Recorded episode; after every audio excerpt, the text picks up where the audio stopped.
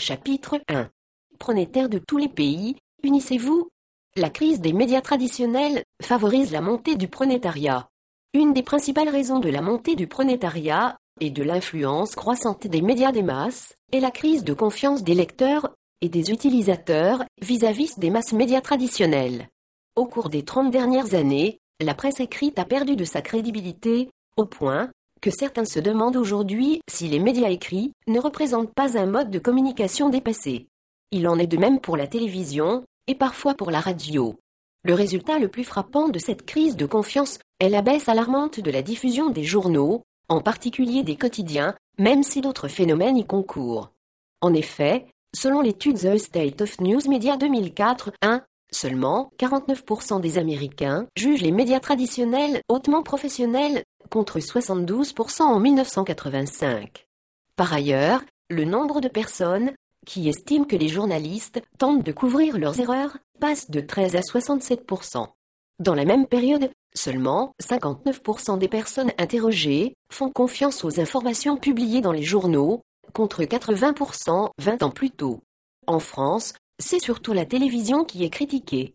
Selon une étude TNS Sofres de janvier 2005, 45% des interviewés ne pensent pas que les choses se passent réellement, comme elles sont montrées à la télé, contre 35% en 1988.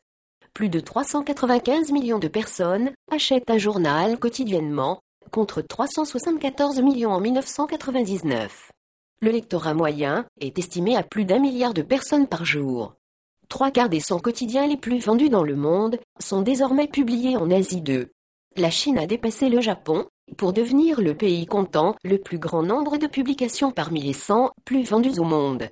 Les 100 plus fortes ventes vont du journal japonais Yomiuri Shimbun, avec ses 14,067 000 exemplaires par jour, à 6 journaux dont les ventes quotidiennes sont de 600 000 exemplaires en Chine, en Thaïlande et à Taïwan 2 dans chaque pays. Les trois marchés les plus importants sont donc désormais la Chine, avec 93,5 millions de journaux vendus quotidiennement, l'Inde, 78,8 millions, et le Japon, 70,4 millions. Les États-Unis suivent avec 48,3 millions, devant l'Allemagne, et ses 22,1 millions d'exemplaires. En 2004, les ventes ont augmenté en Chine, en Inde et au Japon, mais elles ont baissé aux États-Unis et en Europe. Au sein de l'Union européenne, au cours des huit dernières années, le nombre de quotidiens vendus a diminué de 7 millions d'exemplaires. Les pays dont les journaux ont subi une baisse de la diffusion, comprise entre 3 et 5% de 2000 à 2004, incluent l'Allemagne, le Danemark, la France, la Belgique, l'Irlande, les Pays-Bas et le Royaume-Uni. 1. Étude menée par l'Institut Project for Excellence in Journalism, affilié à l'Université de Columbia. 2. www.prontaria.com sur 1. Aux États-Unis, entre 2000 et 2004, plus de 2000 postes ont été supprimés dans la presse écrite, soit 4% des emplois. En 2003, le quotidien américain International Herald Tribune a vu ses ventes baisser de 4,16%. Au Royaume-Uni, le Financial Times a chuté de 6,6%. Au Japon, dont les habitants sont les plus gros acheteurs de journaux, le recul a été de 2,2%. À l'échelle mondiale, la diffusion payante de journaux chute, en moyenne, de 2% par an. Plusieurs facteurs permettent d'expliquer à la fois la diminution de la circulation des grands quotidiens et la crise des médias. Les effets de la concentration des supports médiatiques aux mains de quelques grands groupes industriels de la communication sont une première raison.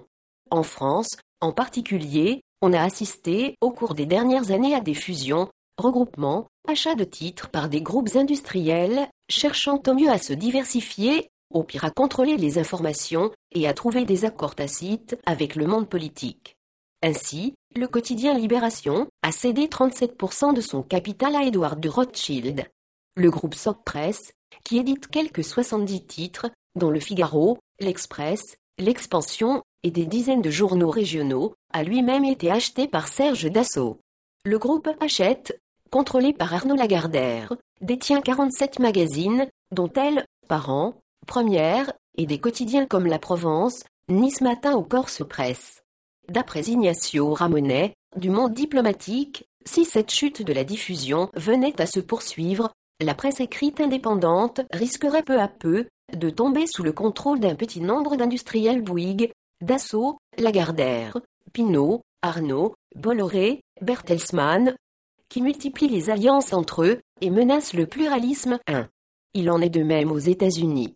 On a pu assister au cours des 20 dernières années à des concentrations et à des regroupements importants dans les secteurs de la communication, impliquant maisons d'édition, quotidiens, magazines, grandes chaînes de télévision ou de radio, et, évidemment, fabricants de produits dérivés résultant de la promotion ou de la publicité assurée, par ces différents supports, à savoir films, vidéos, DVD, jeux. Le paysage médiatique américain est désormais dominé par moins d'une douzaine de grandes entreprises, dont la plupart annoncent des revenus annuels supérieurs à 35 milliards de dollars, à côté d'une douzaine d'entreprises plus petites et moins intégrées. 1. Ignacio Ramonet, Médias en crise, Le Monde diplomatique, janvier 2005.